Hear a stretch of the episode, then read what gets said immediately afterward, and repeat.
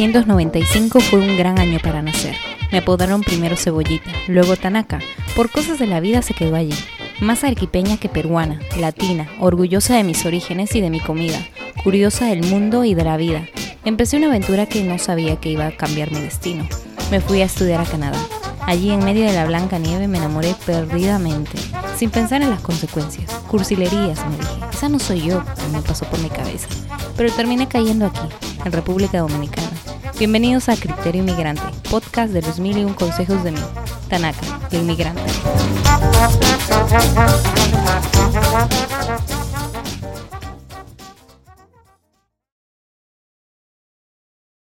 Bienvenidos inmigrantes de todo el mundo, a todo aquel que me escucha desde Norteamérica, Sudamérica, Europa. Gracias por escuchar este podcast que al parecer tiene potencial.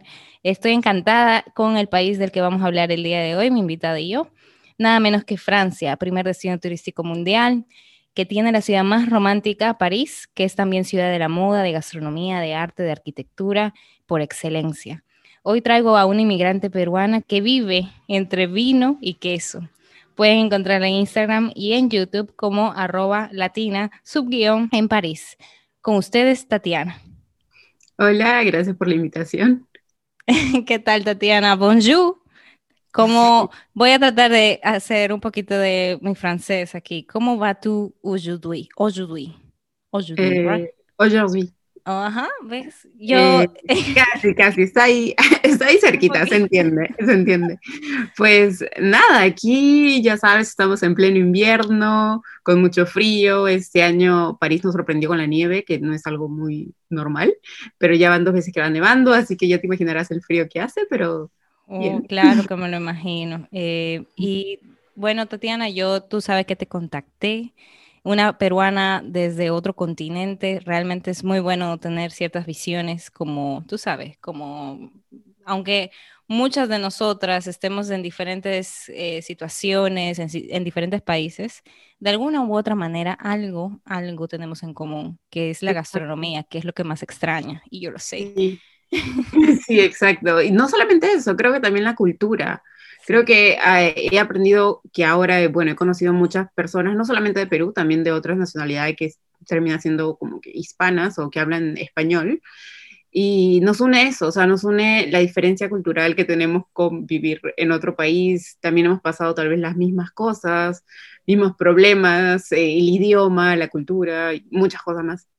Exactamente. Bueno, el día de hoy, tú sabes, ya te introduje, ya sabemos a lo que vamos. El día de hoy, Tatiana, eh, tú podrías contarnos un poquito más de tu historia. ¿Cómo es que llegaste a París? Claro, a ver, yo antes de vivir aquí vivía en Londres, viví año y medio allá, fui a estudiar el idioma y mis planes era estudiar un máster allá, entonces por eso que decidí allá. Luego, estando allá, conocí a mi novio, que mi novio es francés, y obviamente él me abrió más la idea de por qué no estudias en otro país. Pero bueno, yo en esa época, creo que como cualquier otra persona, no sabía que habían cursos en inglés. Pensé que todo era en francés, yo obviamente no sabía francés. Y nada, comencé a buscar escuelas, cambié de opinión, me pareció que Londres era bonito y todo, pero había muchas cosas en contra, así que decidí mudarme a París eh, postulé a una escuela en París eh, y ya, decidí comenzar mi máster acá. Mi máster era de finanzas corporativas. Y, y, nada, así es como llegué a París. Llegué como estudiante, luego pues eh, la vida y cosas, personas que conocí y saber más de la cultura, saber más de los procedimientos administrativos y todo, pues terminé acá. Y ahora ya pasaron cuatro años y medio de eso. Exactamente, hace mucho tiempo. Sí. Oh, wow. Yo sé, Justin se llama tu, tu novio. Exacto. Bueno, se llama Justin en inglés, pero en francés es Justa. Ok. Eh, ¿Y cómo es que lo conociste? Pues nos conocimos en una aplicación que es muy conocida por redes sociales. Ah, eh, no me digas, no me digas, voy a averiguar. Voy a, voy a adivinar, voy a adivinar. Tinder probablemente. Exacto. Sí, nos conocimos así. Eh, él estaba allá en prácticas y yo estaba, bueno, yo había llegado de estudiante y pues así nos unió el destino. Y tampoco, él, tampoco, es parisino, entonces él tampoco sabía que iba a terminar aquí. Y al final Él es de, o sea, él es peruano también. no, no, no, él es francés, pero él no era de París, él venía de una ciudad que es Estrasburgo, que es cerca de Alemania, pero él tampoco vivía allá, él vivía al sur donde era su escuela, Entonces era así como que un, nada, yo al final decidí mudarme a París porque siempre he vivido en ciudades grandes, venía de Lima, luego Londres y bueno, al final ahora en París. Entonces, no sé, a mí me gusta vivir en ciudades grandes, no me imaginaba una ciudad pequeña, así que yo dije, bueno, voy a buscar una escuela y me mudo a París. Simple. wow. Qué chulo, qué chulo, de verdad. Eh, y cuéntame, o sea, yo sabía que tú te habías ido a Londres, pero tú estuviste estudiando entonces en Londres. Sí, sí, sí, sí. Yo llegué primero a Londres para estudiar inglés. Ah, fue la primera vez que en verdad aprendí inglés porque en Perú nunca pude estudiar inglés. No sé por qué. No, no, no me entraba. No, igual si te lo pues enseñan en el colegio no, no aprendes igual. Exacto, no sé, no sé. Hay gente que tiene esa habilidad. Yo nunca tuve esa habilidad. Entonces decidí irme a Londres a aprender inglés. Luego llevé un pre-master porque planeaba hacer el máster allá. Y nada, al final terminé el pre-master, pues me vine acá. Oh, wow. La verdad es que esa aplicación, tú, tú dijiste en algún video que, que vi que eh, al principio pues no lo utilizabas mucho, sobre todo para buscar pareja, sino era por coincidencia en la vida, pues terminó siendo así, pero creo que es muy social la, la, esa aplicación, si se le da, ¿verdad? Un, uso adecuado, cuando eres inmigrante sobre todo, es una... Es, es otro tipo de red Exacto, yo también lo sentí así. O sea, yo la primera vez que fui a Londres, una amiga me dijo, oye, deberías usar esa app. Bueno, no, no conocía a nadie, tampoco andaba en búsqueda de un novio. Eh, hice muchos amigos así, hasta amigos latinos conocí ahí, nos, nos íbamos de fiesta, algunos todavía, o sea, en verdad hice muchos amigos, pero no era, no era en el plan de buscar novio ni nada, y bueno, simplemente conocí a mi novio, pasó y ya.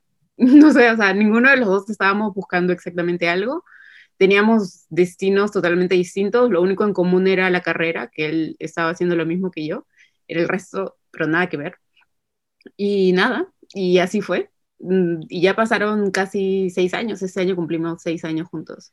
ese es un tiempo, me siento muy identificada con tu historia, casi, casi, porque yo también tuve una relación a distancia y de hecho me casé con la persona con la que estuve en una relación a distancia, entonces... Sí, Eh, Nunca se sabe cuándo va a pasar o no, qué va a funcionar. Nunca sabes si vas a conocerlo en un bar o caminando en la calle o en una aplicación o el amigo de tu amigo. Y aparte, aparte de eso, nunca dices, wow, este, este es el chico para mí de toda la vida. O sea, ese tipo de cosas van surgiendo en el camino. Exacto, sí. O sea, yo creo eso y, a muchas amigas les recomiendo, usa Tinder o usa tal aplicación porque hay muchísimas aplicaciones ahora, páginas web y todo, y pues mucha gente se ha casado, tiene hijos y bueno, depende, o sea, depende.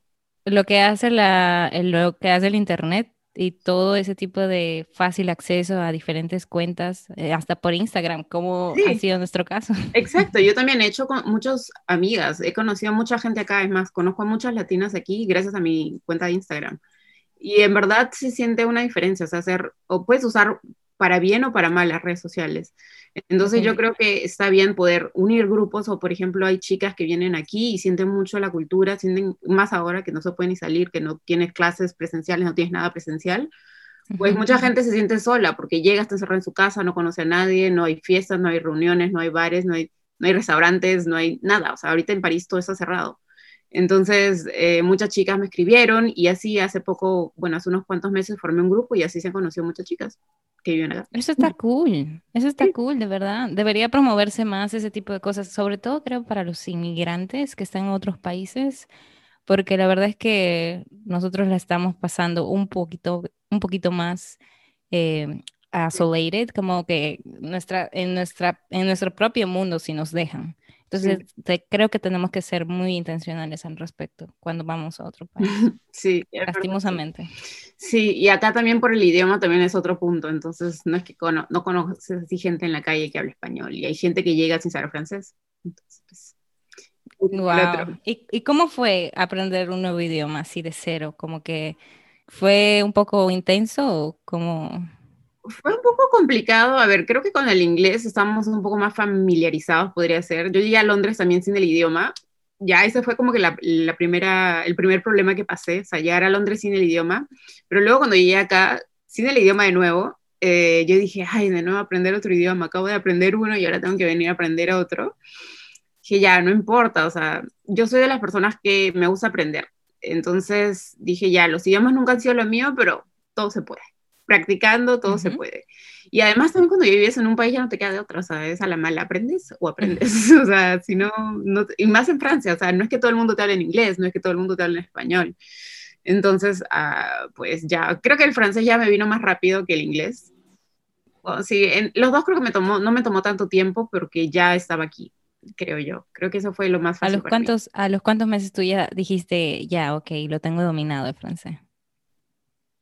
Eh, a ver, en realidad yo llegué el 2016, pero yo llegué directamente para estudiar el máster, entonces no tenía tiempo porque era un máster full time. Eh, pero yo tomé el verano, ese primer verano que pasé aquí, que llevé tres meses de francés, terminé esos tres meses, ya podía hablar, estaba más o menos en un B1, B2. Entonces ya, ya podía hablar y además que era porque pues también la, la presión de... El mundo alrededor te empuja. Exacto, aparte de la familia de mi novio, no todos hablan inglés, los abuelos no hablan inglés, o sea, tampoco hay que, hay que exigir eso. Los amigos, iba a fiestas, no entendía nada, estábamos con la música francesa, con todo el mundo hablando francés y todo, entonces es la presión, ¿sabes? Es, como que querer saber qué están hablando, querer como que hacer tu cosa por, ti, por tu cuenta, o sea, ya no depender de alguien. Y eso creo que fue lo que me hizo mejorar. O sea, tal vez ahorita no tengo un francés perfecto porque nunca voy a tener un acento francés, pero ahí voy, ¿sabes? O sea, ya, claro. ya me defiendo sola, me pierdo, regreso a mi casa al menos. Oye, pero eso es muy bueno. Cualquier persona que esté escuchando puede decir, ah, bueno, no sé nada de francés, no puedo ir a Francia, pero realmente puedes y si le metes las ganas, absolutamente. Exacto. Sí, sí, hay mucha gente que yo he conocido que tres meses, cuatro meses ya hablaba francés así rapidísimo. Y al llegar... Tú dijiste que a ti te gusta hablar súper rápido también. Exacto, eso es lo, que más me frustraba, porque yo quería hablar hiper rápido y no podía. no podía, me frustraba. Y hasta ahora a veces me frustra porque hay muchos sonidos franceses que son muy nasales o con mucho con la garganta, entonces nos cuesta más a nosotros. Y pues a veces yo digo, ¿por qué no puedo hablar tan rápido? Por hablar rápido no te sale bien el acento o no te sale bien la pronunciación. Ah, sí, ese es el primer error de, de, los que recién aprendemos el idioma. Pero a ti nunca te dio roche, ¿o sí? No, a mí sí yo, creo que con el inglés, cuando ya, cuando pasé con el inglés de perder la vergüenza en el inglés, ya con el francés ya, ya, ya no tuve tanta vergüenza. ya había pasado esta etapa. Bueno, hay mucha gente a la cual, por ejemplo, yo, yo sé francés, yo estoy, yo estoy estudiando por mi cuenta francés, no es que sea una, wow, una capa, nada de eso. Eh, pero como lo estoy estudiando por mi cuenta, voy a mi paso y pues no tengo ninguna persona que me dé, me diga, está mal la, la pronunciación que tú estás haciendo. Eh, y eso es lo único malo, porque yo, según yo, soy una erudita al respecto, pero ves, tú me acabas de decir que a las justas pasé el aujourd'hui, entonces ya me siento mal, porque no está para nada. la, la, pronunciación de francés es bien complicada. O sea, creo que a la mayoría se les hace lo más difícil de aprender francés es, es eso, la, la, la, pronunciación y además porque el francés tú lo escribes de una manera y lo dices de otra totalmente distinta. O hay muchas letras que al final nunca pronuncias. Entonces, creo que es eso. Tengo una pregunta, entonces, ¿conviene más eh, darle full tres meses, ir a Francia, aprender el idioma, volver y luego decidir si te vas a volver a ir a Francia? ¿O conviene tener las clases de francés en un año y medio, dos años y el tiempo que se demora en estudiar en otro país, por ejemplo en Perú?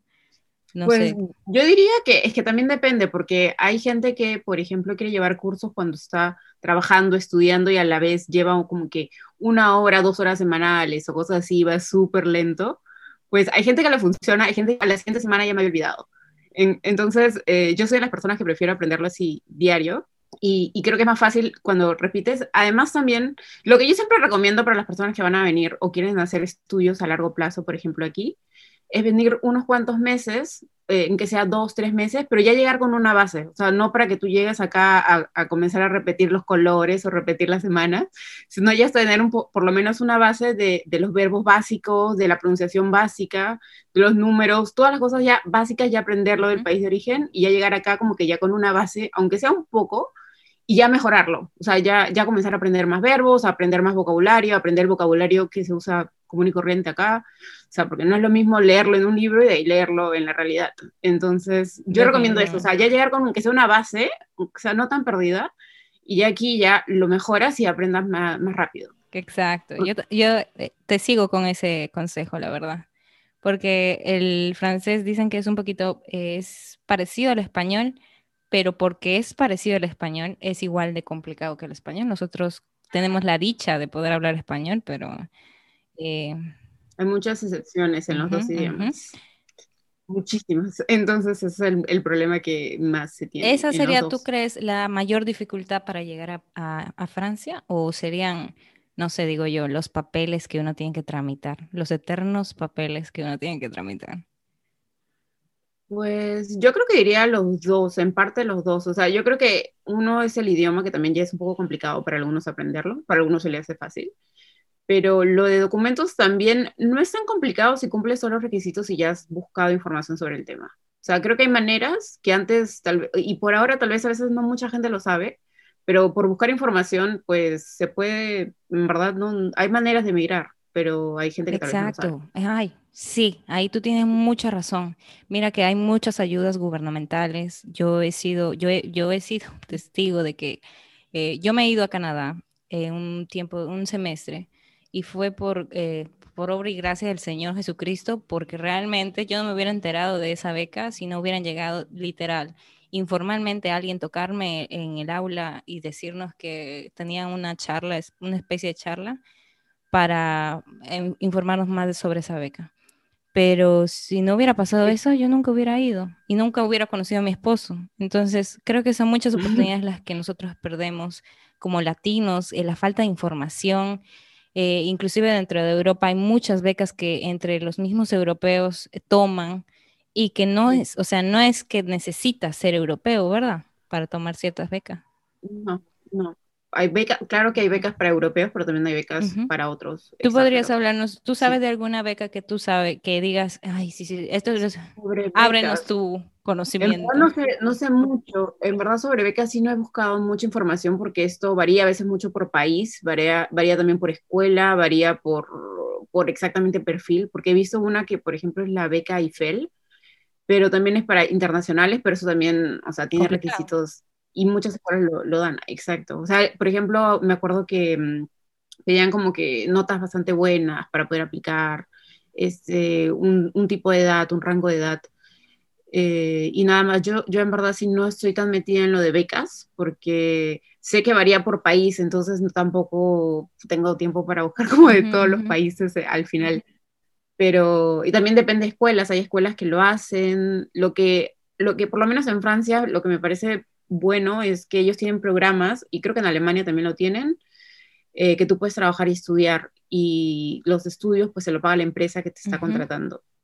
Entonces, por ejemplo, en, ese tipo de programas son bastante buenos, por eso, porque sales ya con experiencia, además que trabajas, además tienes un ingreso y además tienes lo, lo Todo en uno, gratis, ese es el paquete completo. Exacto. Exacto. Y no es un programa tan conocido, yo nunca lo supe hasta que llegué acá y tenía amigos que lo habían hecho y recién me enteré eso, pero no es que todo el mundo lo sepa. ¿Cuál es el nombre de ese programa? Se llama Alternos. O sea, se escribe como alternancia, pero es Alternos en, francés. Es un programa que es así, o sea que obviamente que hay escuelas, diferentes tipos de estudios y todo, pero así se llama el, programa. Y todo Puede que esté salvando una vida ahora mismo. Tú sabes eso. No, sí, e, es que hay mucha información, aparte de, por ejemplo, programas de estudios. Eh, yo antes de llegar acá nunca supe el programa de OPEA, por ejemplo, o no sé, el programa de vacaciones y trabajo que hay para Europa. Eh, yo antes no sabía ese programa de vacaciones y trabajo que, por lo menos en Perú, lo más conocido que era lo de Work and Travel con Estados Unidos. En cambio, pues yo no sabía ni que había de vacaciones y trabajo para Europa o para, no sé, Australia, Nueva Zelanda y no sé qué otros países más lo tienen con diferentes okay. países. O sea, eso de work and travel es igual que el, lo que tú dices que es de vacaciones, y trabajo en, en Europa. Es, es algo similar, pero eh, no llega a ser exactamente lo mismo. O sea, en la traducción sí es lo mismo, pero en el título, pero en sí la diferencia con esto de work and travel con Estados Unidos es que tú llegas ya con una empresa, ya tienes que pagar para, para aplicar a esa empresa, eh, también tienes que ser estudiante, por ejemplo, creo que es uno de los requisitos, saber el idioma. La diferencia con la de vacaciones y trabajo, por ejemplo, aquí en Francia, pues tú no necesitas ni el idioma, eso ya depende de ti, no necesitas pagar por una empresa, eso ya depende de ti buscar un trabajo, pero te dan un permiso de trabajo de un año. Eh, hace eso en, en París eh, o en Francia, tiene el permiso de trabajo solamente en Francia, pero puede viajar a, través de Europa y mucha gente por eso lo utiliza. Exacto, sí, hay gente que viene, bueno, y se quiere tomarse el año sabático, viaja un año en toda Europa y además sin permiso de trabajo en Francia. Oh, ok. Y por ejemplo, este otro programa que tú mencionas sobre trabajar, que te paguen todo, y por ejemplo, eso, ¿tú lo has visto en Francia, en Alemania y en otros países de Europa también?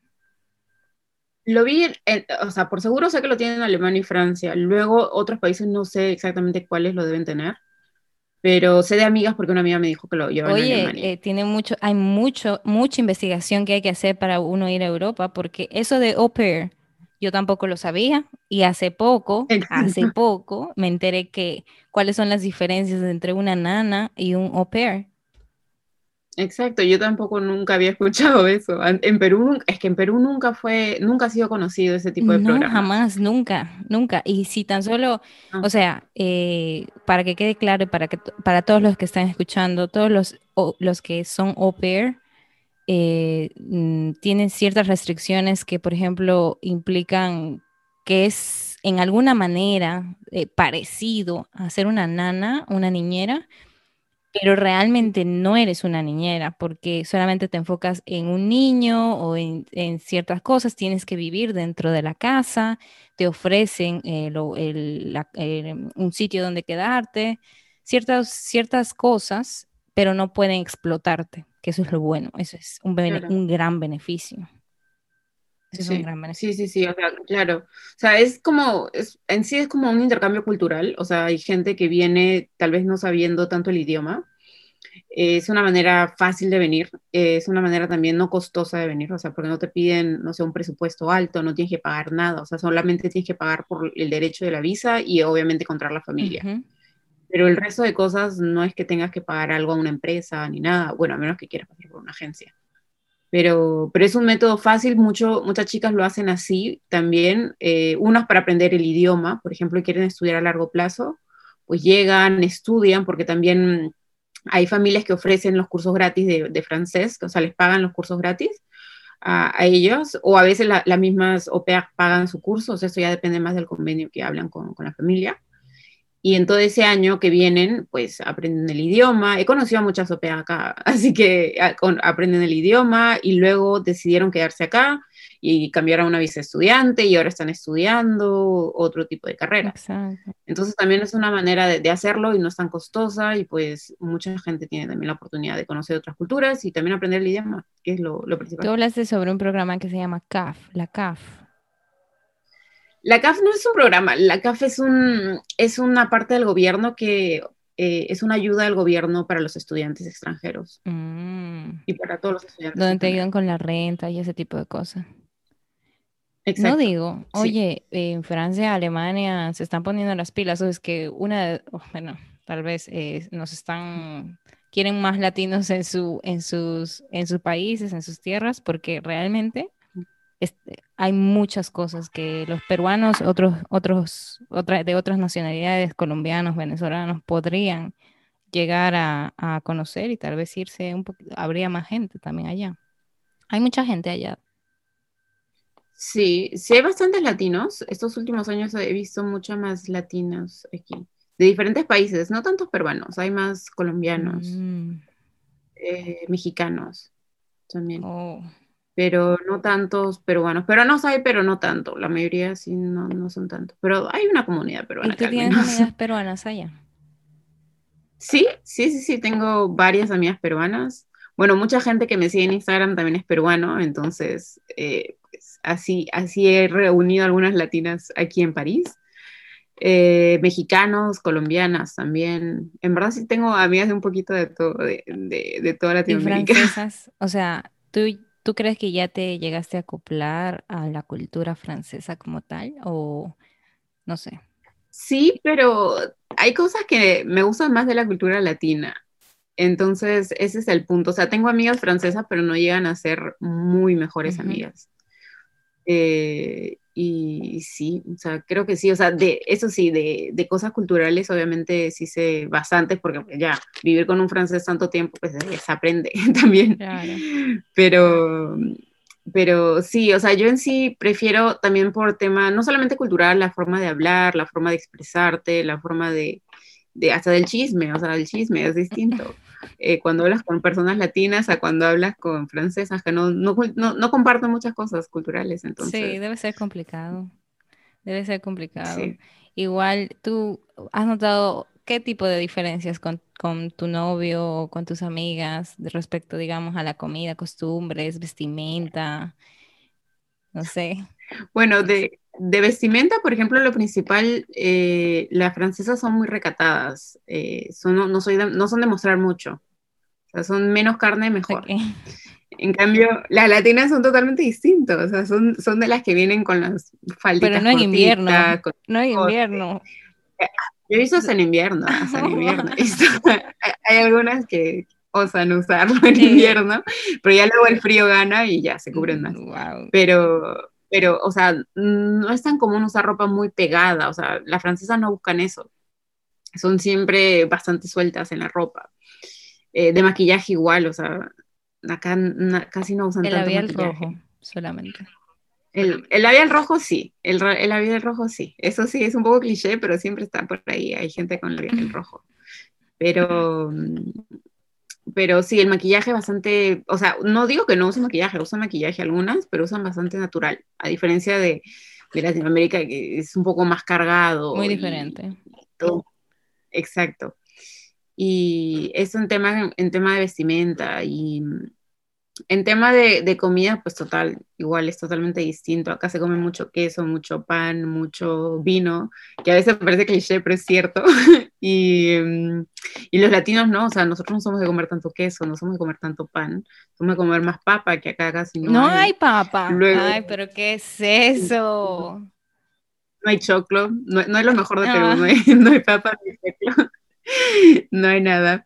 Eh, pero, pero sí, hay, hay bastante diferencia. Sí, de, en lo de comida hay mucha, mucha diferencia. Y el transporte, ese tipo de cosas, la salud pública, eh, en ese sentido, ¿tú has tenido alguna, como que has notado algo así como un cambio versus Lima, por ejemplo? Pues versus Lima, o sea, a ver, yo nunca he, estado en un hospital en Perú, pero sé cómo es, pero nunca lo he hecho. Eh, en cambio acá los hospitales, pues tienes otro, eso, son bien notados y además tienes fácil acceso y tienes todo gratuito. Incluso como inmigrante. Eh, como inmigrante también. O sea, yo, por ejemplo, tengo la carta de seguridad francesa. Entonces, no, como estudiante igual, como estudiante yo llegué, eh, a los pocos meses que yo llegué, tuve una, una casi fractura en el pie y pues todo fue cubierto y estuve mucho tiempo en rehabilitación y pues igual, todo fue cubierto por la seguridad francesa. Oh, wow. Además, Sí, y, además, o sea, tienen, eso sí, tienen muy controlado lo de la seguridad, la, seguridad social y todo. Es muy, muy controlado, o sea, no es que tú dices, ah, ya, me duele esto, me voy a hacer tal examen. No, tienes que pasar por tu médico general, luego que te deriven a tal médico, si no, pues, si no pagas. Claro, no, pero, ¿y en el transporte es organizado o...? Tú llegas a un tren, llegas un minuto tarde, pues el tren ya se fue, eso sí, es bien, bien organizado, son pero también hay épocas de huelga y las huelgas acá sí son, son bien, se las toman bien en serio cuando paro, o sea, por ejemplo, una huelga de transporte, pues el año pasado estuvimos con huelga de transporte por dos meses, no había tren, no había nada. En pandemia. Eh, sí, no, antes, fue justo antes de la pandemia, fue en febrero, si no me equivoco, enero, febrero y hubo un mes, mes y medio de sin transporte y la gente ya no sabía ni qué hacer porque, pues, al menos aquí en París nadie tiene carros y, pues usaban bus, bici, todo lo que se podía, pero, pero es un caos. Pero si no, si funciona muy bien, o sea, todo está bien comunicado, tren para movilizarte dentro de Francia o dentro de Europa es muy bien, bien organizado y buses también. Muy bueno. ¿Y hay alguna costumbre que tú digas, wow, qué rara costumbre, es algo que yo no haría? O ya, ya, eh, simplemente... Una costumbre, creo que lo de comer queso, o sea, tienen costumbre de, después de, almorzar o cenar, comes una rodaja de queso. ¿Y no lo eh, haces tú? No, o sea, yo ah, una que otra vez lo hago, pero no, o sea, ya no. o sea, no, no, y, y, eso, cuando es un almuerzo familiar, ponen toda una tabla de queso diferentes quesos. O sea, por lo menos unos cinco o seis quesos y pues tienes para probar diferentes oh, Sorprendente. Los franceses no tienen acné, de casualidad. No. Lo raro que los franceses no sé dónde se va la comida, porque la mayoría no son, son un palito. son gordos. Son bastante delgados. sí, Será el son- vino. no sé si es parte. El vino también, o sea, toman bastante vino, champán y Me imagino. queso, pan, el pan, o sea, el baguette se desaparece como si nada y Wow. Pues yo no sé a dónde se va, pero, pero en verdad, eh, bueno, también es que hacen mucho deporte, pero yo también creo que es genética. Una También. genética un poquito envidiable, podríamos decirlo. Sí. ¿no? Eh, y, por ejemplo, ¿tú sientes que la gente te trata igual eh, como que siendo inmigrante, digo? Trata, ¿Te trata bien? ¿Te Eh, trata welcoming? Como, ven, siéntate. Pues a mí en verdad nunca me ha pasado nada negativo. O sea, tal vez he tenido muy buena experiencia o me he cruzado con buenas personas en el camino, no sé. Porque he escuchado de gente que sí le ha pasado súper mal o han sido hasta discriminados o cosas así. Pero yo al menos no. Nunca, nunca he visto ni tampoco me ha pasado. Eh, y la mayoría también, bueno, tal vez también parto también porque eres mujer también, esa es la otra. Eh, siempre han sido más abiertos y son más de preguntarte, ay, ¿de dónde vienes? Ay, tu acento viene como que de algún lado, ¿de dónde vienes? O, casi siempre dicen que la mayoría que ven acá son mexicanos, entonces ya mexicanos.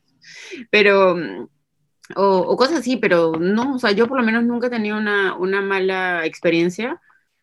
No, en general no, nunca. O sea, eh, al comienzo yo hasta llegué como de turista antes de conocer a mi novio, antes de todo y pues hasta me he perdido y todo, y me han ayudado, me han llevado todo, y no tuve ningún Dicen que problema. las personas, bueno, y eso es cierto, puedo decirlo. Las personas a veces en Francia, si les hablas en inglés, pues son un poquito, em, no les gusta que, que les hablen en, fran- en inglés. Es cierto. Mm. ¿Tú lo has notado? Eh, lo he visto, lo he visto, es que no creo que no le guste, pero es que también algunos franceses no son buenos en los idiomas. O sea, no es que todos sean buenos en el Ujú. inglés. Y, y pues también es como a nosotros cuando nos da vergüenza hablar otro idioma, pues ellos igual. Mm, Entonces, creo que más pasa, creo que lo que sí he sentido más en eso es cuando haces, por ejemplo, trámites de visas aquí y no hablas el idioma. Es, es horror, es un horror, es, es horrible, porque pues ellos están como que diciéndote, oye, ¿sabes qué? Estás viviendo aquí y no hablas francés, o sea, Lárgate, por favor. Literal, tú lo has visto así, en la cara de la persona que te, que te ha Sí. atendido.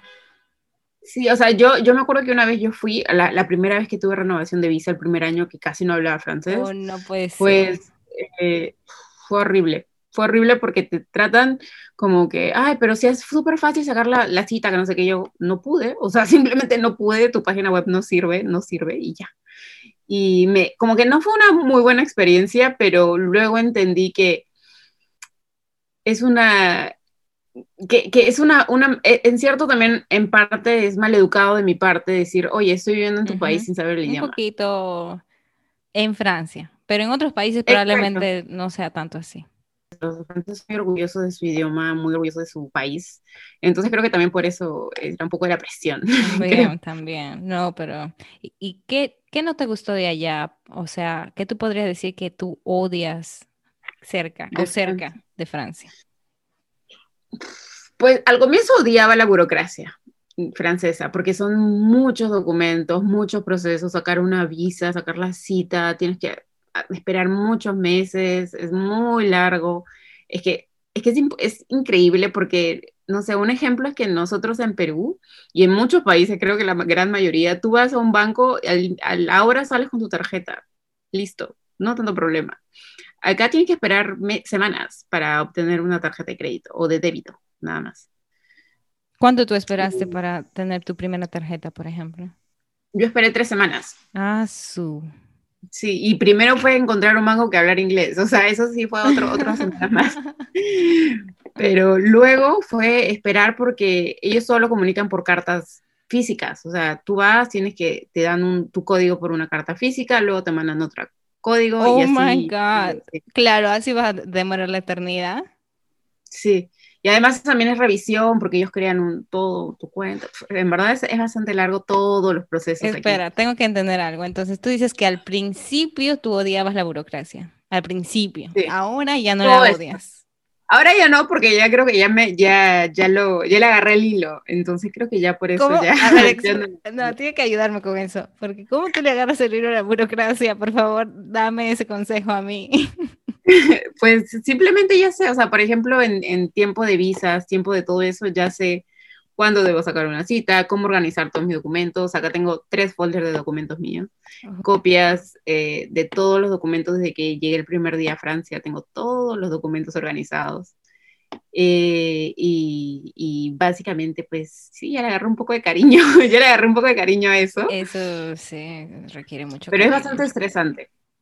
Es bastante estresante porque muchas veces no te dan la razón de por qué te rechazan una visa mucha gente llega a mí preguntándome eso, o sea, por qué me rechazaron tal visa, que tengo todos los documentos o no tengo tal, porque tampoco son tan claros. Entonces lo aprendes a la prueba y error. Sí, mira muchacha, yo hace poco, hace poco renové una residencia temporal que yo tengo que hacer aquí en República Dominicana. No es solo en Francia, eso es la burocracia. Pero yo no sé, porque lo que tú dices de un banco, sacar una tarjeta de crédito, me parece mucho tres semanas, pero en migraciones, por ejemplo, creo que en cada país deben tener cuidado al momento de revisar quiénes ingresan a su país, tienen todo el derecho. Pero aparte de eso, o sea, a mí me dijeron, presenta tu boleta de pago y ven así. Y yo fui, obviamente, con mis otros documentos y en, eso no llevé toda la carpeta porque dije, no me pidieron otra cosa, voy a ir así, porque pues no me dijeron nada más. Entonces llevo, llevo todo, lo presento y me dicen, eh, falta tal cosa. Y yo, pero es que no dijeron por ningún lado, ni por la página web, eh, cuando me llamaron, cuando, nada, ni por mail, ni por ningún lado. Y ahora tú quieres, ahora, hoy, que sí o sí lo presente hoy, cuando no me dijiste nunca que tenía que presentarlo, en este momento no lo tengo y, no tengo quien me resuelva. Gracias a Dios yo tuve una persona, mi, abogado aquí, que, que pudo resolverlo en su momento, pero si no hubiera sido por él, no hubiera podido sacar ese documento ese día, en ese momento. Me hubiera tardado la vida para volver otra vez a una cita allí. Y es que es horrible, es horrible. Esa es la única parte fea, fea de verdad de ser inmigrante. Sí. Más que no entiendes. O sea, no entiendes cuál es el problema. Muchas veces. No, y en otro país, en otra cultura, con otro idioma, es... Peor.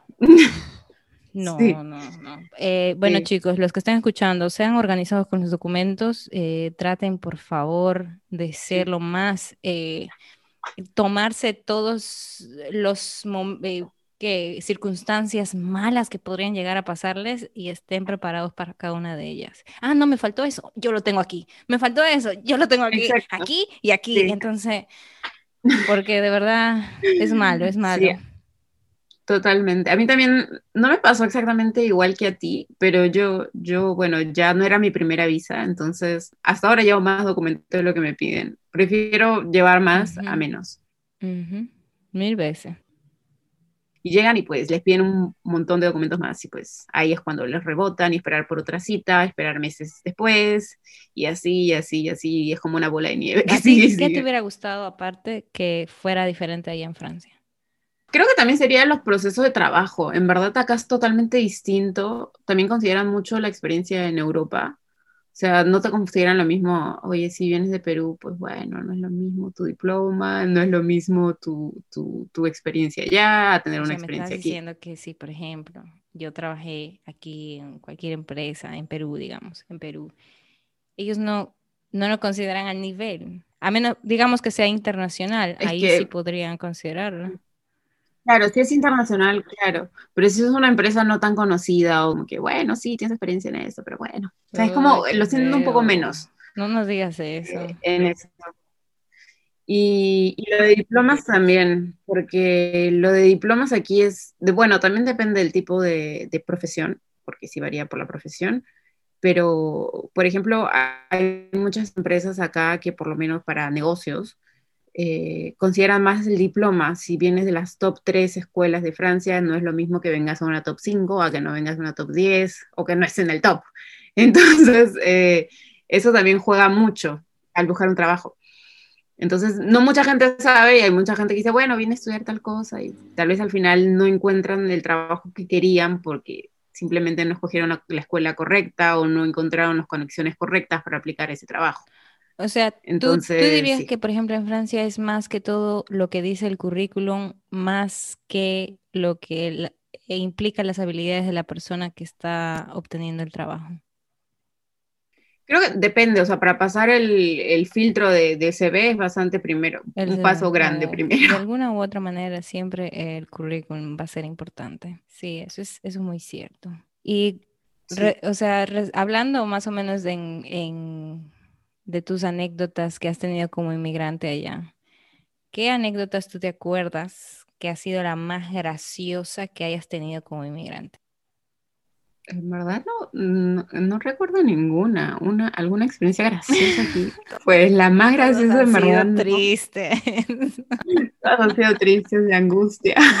no, mentira. llorando las 24 horas. No, yo creo que lo más gracioso creo que podría haber sido mi primera Navidad, que hasta ahorita me sigo riendo de eso. Eh, la primera Navidad que pasé aquí fue con el papá de mi novio y con con sus abuelos. Y pues yo en esa época no sabía francés. Y, estuvieron hablando, hablando, hablando, hablando todos a toda la cena de Navidad, todo el 24. Y, yo dije, bueno, un ratito me voy a ir a dormir, un ratito, ya, ya mi cerebro no daba más, trataba de entender y no entendía nada y era como que el, el cerebro ya no daba más. dije, me voy a acostar un ratito, me levantas. Me levantas para las 12, o sea, para para, que sea Navidad. Ya no me levanté hasta el día siguiente. y, y, mi novia me dijo, no, es que te vi súper cansada, además. Bueno, además también ellos no celebran tanto las 12 como nosotros lo celebramos. Entonces él dijo, no, ya te vi durmiendo, ya te deja dormir nada más. Y yo el día siguiente, pero ¿cómo me deja dormir? Era las 12, las 12 se celebra. Y, y, me di cuenta que acá no, acá no celebran tanto las 12 no, no es tan importante en Navidad para, es, para su familia al menos y para él tampoco. Yo soy la única que digo, no, tenemos que esperar para cenar a las 12 y recién. No, ¿verdad? Tú dijiste que tú, por ejemplo, eres en ese sentido católica y ellos no lo son. Exacto. Por eso tal vez. Sí, pero igual su, su abuelo, su abuelo por parte de papá sí es católico. Bueno, viene de una familia católica, pero no es practicante y pues el resto de familia ninguno, nada que ver con la religión ni nada. Entonces hay sí hay diferencias. Definitivamente, culturales, eh, de religión, etcétera, pero em, cuando el amor está allí, continúa todo, debe continuar todo bien. ¿Tú cuáles crees entonces qué le recomendarías a una persona que quiere ir a Francia? ¿Cuáles son los mayores riesgos de estar en Francia como tal? O sea, de decir, mira, te tienes que cuidar de esto, estos son los retos de aquí y allá. Mm, yo creo que uno, eh, no solamente para Francia, diría que sería para cualquier país, es estar abierto a cualquier problema que puedan tener. O sea, no, no crean que porque es Francia o porque es cualquier país, eh, van a, no va a haber ningún problema. Puede ser que tengas algún problema, no sé, tal vez no te fue bien, buscaste un trabajo, no conseguiste, o tal vez eh, tuviste un problema en tu escuela, no tuviste el diploma, o no sé, o tuviste un problema familiar, o sea, también puede ser que tengas un problema familiar y vas a tener que regresar a tu país.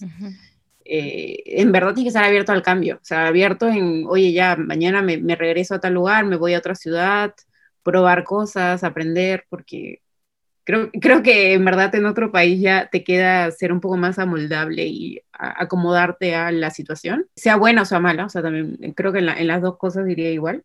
Em, otra cosa sería buscar información creo que buscar información es bastante importante si decides irte a otro país, no solamente antes, sino ya estando allá también, buscar más información, buscar más opciones si planeas quedarte a, trabajar, luego estudiar, para, en verdad, creo que la mejor opción de emigrar es estando legalmente, porque los ilegales la pasan muy, muy mal y muchos se la juegan.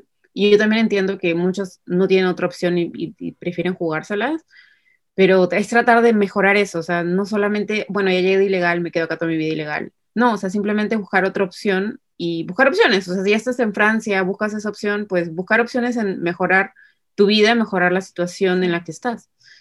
Entonces, es cuestión de información, nada más, cuestión de información aquí, cuestión de información en el país que, que planees ir y antes de tomar la decisión de irte, buscar eso, o sea, buscar toda la información que tengas y mientras alguien te la cuente, mucho mejor, porque a veces en la página web... No, y en ningún lado, en ningún foro te dicen, mira, no creo que esto te sirva, porque no conocen tu historia, no saben tu background, no saben eh, de dónde vienes. ¿Qué tal si, por ejemplo, una peruana contigo, que puede tener un poquito más de eh, apertura. ¿Por qué? Porque sabe que tú vienes más o menos de, ese background, que, mira, hay ciertas cosas que, y si viene de la misma nacionalidad, hay ciertas cosas que se podrían aprovechar en, Europa de cierta manera.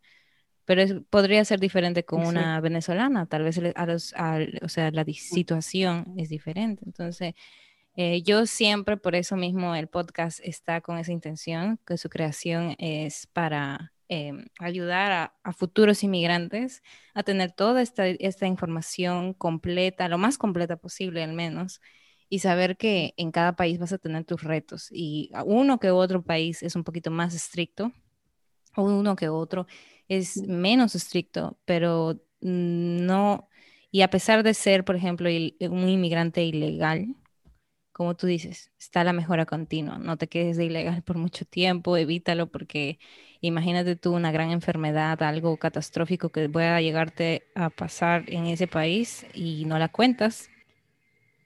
Sí, es cierto. Lo bueno que, ah, bueno, a mí me sorprendió también eso mucho cuando llegué aquí. Yo conocí y conozco a muchos irregulares. Bueno, acá le dicen irregulares, no le dicen ilegales. No sé. Porque suena más bonito. al final sería más bonito, pero al final es lo mismo, pero bueno. Que el gobierno francés creó un tipo de seguridad social creado simplemente para las personas que son irregulares, que no tienen un documento aquí y pues tienen acceso a todo, o sea, a la seguridad social. Y a mí me sorprendió por lo menos eso, y además todas las ayudas que hay. Hay muchísimas ayudas, muchísimas asociaciones, muchas personas que son irregulares. Voy a empezar a usar esa palabra irregulares, me gusta más realmente. Eh, eh, pero sí es sorprendente porque mucha gente dirá, yo me voy de ilegal, yo no sé, me voy de ilegal, por ejemplo, y eh, voy a tener miedo, por ejemplo, ahora con el COVID, voy a tener miedo de que me pongan y me pongan en un récord, en un registro, mi nombre, porque de alguna u otra manera se van a enterar de mí, de alguna u otra manera van a tener mi dirección, mi nombre, etcétera, y voy a estar dentro de un sistema. Y eso creo que como irregular da miedo da mucho miedo. Sí, bueno, acá al menos, por lo menos con el tema del COVID, pues todo el mundo tiene acceso a hacerse la prueba, eh, seas regular o no, tengas seguridad social o no. Entonces, al menos en eso no hay problema. Eso, debería, tú sabes, copiarse a muchos otros países. Bueno, es que también va por los recursos, también.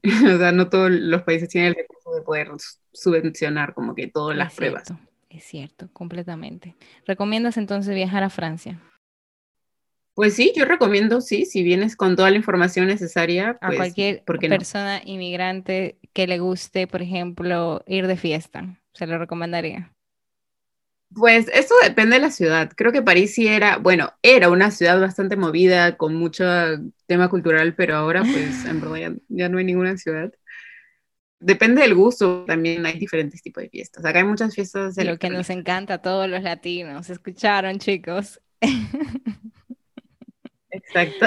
Bueno, yo, soy más de, yo soy más de salsa, merengue, bachata, ese tipo de cosas, tú sabes, pero no está de más, no está de más escuchar un día electrónica.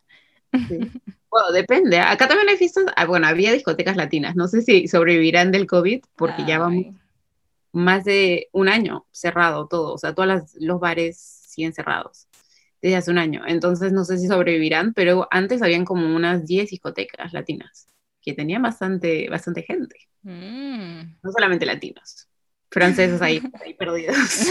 perdidos. Bueno, tal vez le guste la latina. Sí, también. Uno en búsqueda de latinas y el otro, pues, por ahí que por búsqueda también de la música, porque hay, hay algunos que les gusta también. Sí, sí, no, eh, eso, la música siempre une a las personas, igual que la comida. Pero tengo una pregunta, como peruana, ¿tú ves que la comida francesa es igual de buena que la peruana? Yo creo que es bastante variada, igual que la peruana, pero diferente tipo. ¿Cuál te gusta más? Es bien difícil, a mí me gustan las dos. Ah, bueno, ok, tenemos un empate entonces, ok. Y yo diría que es un empate, pero hay cosas que en verdad extraño mucho de Perú. ¿Y no hay tiendas allá de Perú? O sea, tienditas donde... Eh, sí hay, pero no encuentras todo, pero sí hay una tienda justo en París, aquí hay una, una tienda que es peruana, el dueño es peruano, y por suerte vende todo lo peruano. O sea, todo, todo lo peruano, pero no como que no puedes encontrar, por ejemplo, tanta variedad de papas. O sea, puedes encontrar unas cuantas cositas, pero tampoco tanto. Exacto. Pero el resto sí puedes conseguir choclo, puedes conseguir ají amarillo, ají limo, ají, todo, todos los ajís, todo. Venden, venden, un montón de cosas. Pero es el único lugar. Yo estoy teniendo problemas aquí. consiguiendo cosas peruanas, pero voy a ya sé que, los chicos peruanos allá pueden encontrar algo, algo al menos que les recuerde eso. Es triste, es triste que ponga 50-50 la comida peruana, pero te la voy a dejar pasar porque París la verdad es que tiene una gastronomía muy buena igual. Sí, es que creo que es también distinto. Una, varias veces hemos estado en discusiones con franceses hablando sobre la comida peruana. Francia tiene más tiempo también.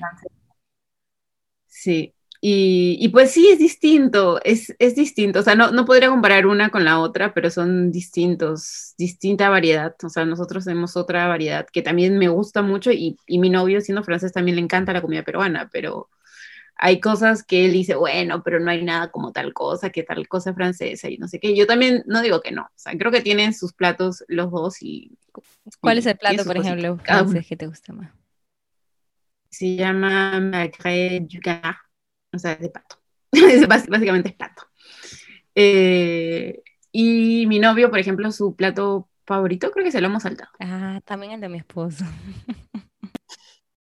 sí, así que, y él encanta ir a Perú, él, es el más emocionado en ir a Perú. Así que sí, a, mí también me gusta la, la, comida peruana y pues intento hacer algunas cosas aquí, pero con lo que se pueda. Ah, con lo que se pueda, amiga, mira, es complicado vivir en otro país y más en pandemia, como dije antes. Eh, por eso mismo, nada, mucha suerte, muchas bendiciones a la distancia, que te siga yendo bien, que vayas creciendo en tu, en tu trabajo ahora que, que es full time, tú sabes. Eh, esto de redes sociales es una vaina loquísima. Em, y pues eh, nada, nos vemos en la siguiente. Te podría invitar a la siguiente si tienen más preguntas al respecto, ¿verdad? Claro, claro. Siempre estoy abierta a dar más información sobre Francia. Sí, entonces chicos, nada, eh, este es el final de este podcast, de este episodio. Ya saben, pueden seguir a Tatiana en arroba latina subguión París, en Instagram y en YouTube. Nos vemos.